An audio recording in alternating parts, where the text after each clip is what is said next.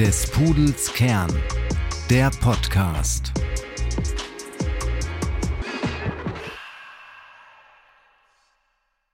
Hallo und herzlich willkommen zur heutigen Explainer-Episode, wo ich über das Konzept des Nudgings rede. Aber bevor wir jetzt direkt in die Materie einsteigen, wollte ich kurz noch jemanden vorstellen, und zwar den Homo economicus, der ökonomische Mensch. Und der Homo economicus war im Prinzip lange Zeit in der Ökonomie die Annahme, wie wir uns ökonomisch verhalten. Also ganz konkret die Annahme, dass Individuen immer rational entscheiden und nur darauf bedacht sind, ihren Nutzen zu maximieren. Und ich muss sagen, nach äh, fünf Jahren des Studiums der Ökonomie, inzwischen, inzwischen sogar sechs Jahren, es, ich habe ihn tatsächlich nie in irgendwelchen Textbüchern wirklich mehr getroffen. Also das ist wirklich eine sehr, sehr alte Idee der Ökonomie und ich höre es mehr aus anderen Disziplinen, die das ja, den Ökonomen häufig vorwerfen, dass wir von einem Homo economicus ausgehen, der immer nur rational, immer nur ähm, Geld und Nutzen maximierend agiert. Tatsächlich ist das mehr die Ökonomie der 80er und heute ist die Ökonomie viel fortschrittlicher geworden und weiß, dass der Mensch sich in der Realität nicht wie ein Homo economicus verhält. Ganz im Gegenteil, der Mensch entscheidet emotional, impulsiv und vor allem nicht immer richtig. Und der erste, der das festgestellt hat, das war nichts geringer, äh, niemand geringerer als Adam Smith. Auch hier, die meisten werden ihn wahrscheinlich nur für seine unsichtbare Hand kennen. Tatsächlich hat er die in einem kleinen Satz erwähnt in dem großen Buch Der Wohlstand der Nation. Und ähm, die wenigsten wissen tatsächlich, dass Adam Smith auch ein anderes Buch 1759 geschrieben hat, nämlich die Theorie der ethischen Gefühle. Und da sagt er genau das, dass Menschen vor allem durch Mitgefühl auch ökonomisch entscheiden und auch Entscheidungsfehler teilweise machen können. Also schon sehr früh diese Idee, die dann tatsächlich die letzten 20, 30 Jahre vor allem ähm, in der Ökonomie aufgegriffen wurde, in der sogenannten Verhaltensökonomie. Also ein Teilgebiet der Wirtschaftswissenschaften, wo in den 90er Jahren wirklich die Idee herangereift ist, ein realistischeres Bild des Menschen zu zeichnen und ähm, vor allem ihn realistischer in wirtschaftlichen Situationen zu modellieren. Und da kommen wir genau zu der Idee des Nudgings, weil natürlich, wenn wir sagen, der Mensch entscheidet nicht immer richtig, dann ist natürlich eine Idee naheliegend und zwar die, dass wenn Menschen in einigen Entscheidungen unabsichtlich Fehler machen, warum sollte man diese Fehler dann nicht versuchen zu korrigieren? Also Nudging letztendlich ist nichts anderes als eine Form des liberalen Paternalismus, wenn man so will. Das bedeutet, dass quasi Entscheidungen von Menschen in eine wohlfahrtsfördernde Richtung gelenkt werden, ohne die Wahlfreiheit auszuschließen. Also hört sich vielleicht ein bisschen verklausuliert an, aber ähm, der erste, der das wirklich in die Welt gesetzt hat, die Idee, das war Richard Thaler, hat tatsächlich 2017 für die Idee des Nudgings einen Nobelpreis bekommen. Ähm, das ganz bekannte Buch Nudge, wie man kluge Entscheidungen anstößt.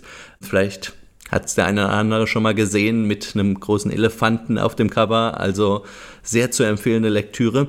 Aber was ist das denn nun ganz genau? Ein Nudge. Ein Nudge, englisches Wort natürlich, bedeutet auf Deutsch Stups oder Schubs und ist ja im Sinne von Denkanstoß zu verstehen und bedeutet im Prinzip, dass man eine Auswahlmöglichkeiten so arrangiert, so, hm, ich will nicht sagen manipuliert, aber so herrichtet, dass das Verhalten der Menschen auf vorhersehbare Weise verändert werden kann. Keine Angst, ich gebe später auch noch ein paar Beispiele, aber die grundlegende Idee dahinter ist, dass quasi keine Optionen verboten werden, oder ausgeschlossen werden, der Mensch quasi trotzdem weiter entscheiden kann, aber bestimmte Optionen ein bisschen attraktiver gemacht werden. Der ganz entscheidende Punkt dabei ist letztendlich, dass wirklich dieser Eingriff relativ einfach und trivial und vor allem kostengünstig geschehen muss und am Schluss im Idealfall eine Win-Win-Situation ähm, herauskommt. Ich gebe jetzt einfach mal ein Beispiel, um es besser zu verstehen, und zwar das ganz klassische, was Richard Thaler auch in seinem Buch zitiert. Und zwar, man stellt sich vor, man kommt in die Schulkantine, die Kinder nach dem Mittagessen wollen sie natürlich noch eine Nachspeise und da sind quasi auf Augenhöhe die Früchte präsentiert. Ähm, quasi so, dass sie direkt ins Auge springen, dass es die erste intuitive Wahl ist, nach den Früchten zu greifen. Und nur in der zweiten Reihe, darunter ist quasi das Junkfood, also Schokoriegel, Gummibärchen, die eher schlechteren Desserts. Das heißt, genau das ist die Idee eines Nudges. Ähm, die Kinder können sich trotzdem noch beide Sachen nehmen, aber die Früchte sind eben so präsentiert auf Augenhöhe, dass sie vielleicht erstmal ja, die bessere Wahl darstellen, be beziehungsweise einfach die einfachere Wahl. Ein zweites Beispiel, und zwar gibt es in einigen Staaten obligatorische Karenzzeiten, bevor sich Paare scheiden lassen können. Und auch hier wieder auf der einen Seite die Idee, dass man, naja, die Menschen so ein bisschen zu ihrem Glück zwingt, aber auf der anderen Seite natürlich keine Option wirklich ausschließt, weil die Paare können sich natürlich nach dieser Karenzzeit ganz regulär scheiden lassen. Aber wir hatten es eben angesprochen, Menschen treffen häufig impulsive, emotionale Entscheidungen, die häufig sich vielleicht ein paar Monate später als Fehlentscheidung von ihnen selbst ja, herausstellen. Und in dieser Hinsicht natürlich der Versuch, dass man da dadurch, dass man eben eine kurze Wartezeit einführt, ähm, ja, die Menschen selbst nochmal zum Nachdenken anregt. Ein drittes Beispiel, auch relativ bekannt aus dem Alltag, die Organspenden. Bei Organspenden gibt es ja im Prinzip eine Default Option. Default bedeutet vorausgewählt quasi. Und zwar ganz konkret in Deutschland haben wir eine Default Opt-in Option. Das heißt, man muss sich aktiv für die Organspende registrieren. Das ist nicht überall so. In Österreich zum Beispiel ist die Default-Option Opt-out. Das heißt, man muss sich von der Organspende abmelden. Tja, das sind im Prinzip zwei komplett verschiedene Systeme. Den Menschen wird natürlich trotzdem alle Freiheiten gelassen. Die können aussuchen, was sie wollen. Der einzige Unterschied ist, ist, dass diese Initial-Status Quo-Option unterschiedlich ist. Und naja, was glaubt ihr, wo mehr Organe gespendet werden? Natürlich in der zweiten Opt-out-Alternative, wo du wirklich aktiv vielleicht nochmal zur ähm, ja, zur Behörde gehen musst oder auch eine E-Mail schreiben musst. Manchmal sind es wirklich diese kleinen Sachen, die uns dann davon abhalten, vielleicht diese, diese Entscheidung wirklich einzuloggen.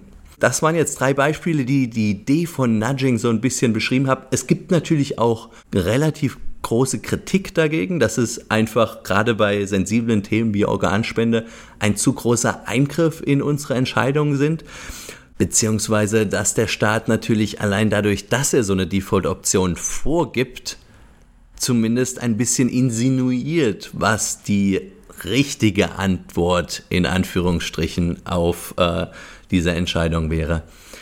Naja, trotzdem, Nudging bleibt ein großes Thema und ähm, zum Beispiel in der UK, äh, in England, wurde 2010 sogar eine sogenannte Nudge Unit gegründet, also eine staatliche, ja, wissenschaftliche Gruppe, die sich genau damit beschäftigt, wie können quasi durch Nudging, durch diese kleinen Kniffs und Schubser Politikmaßnahmen verbessert werden und öffentliche Dienste optimiert werden.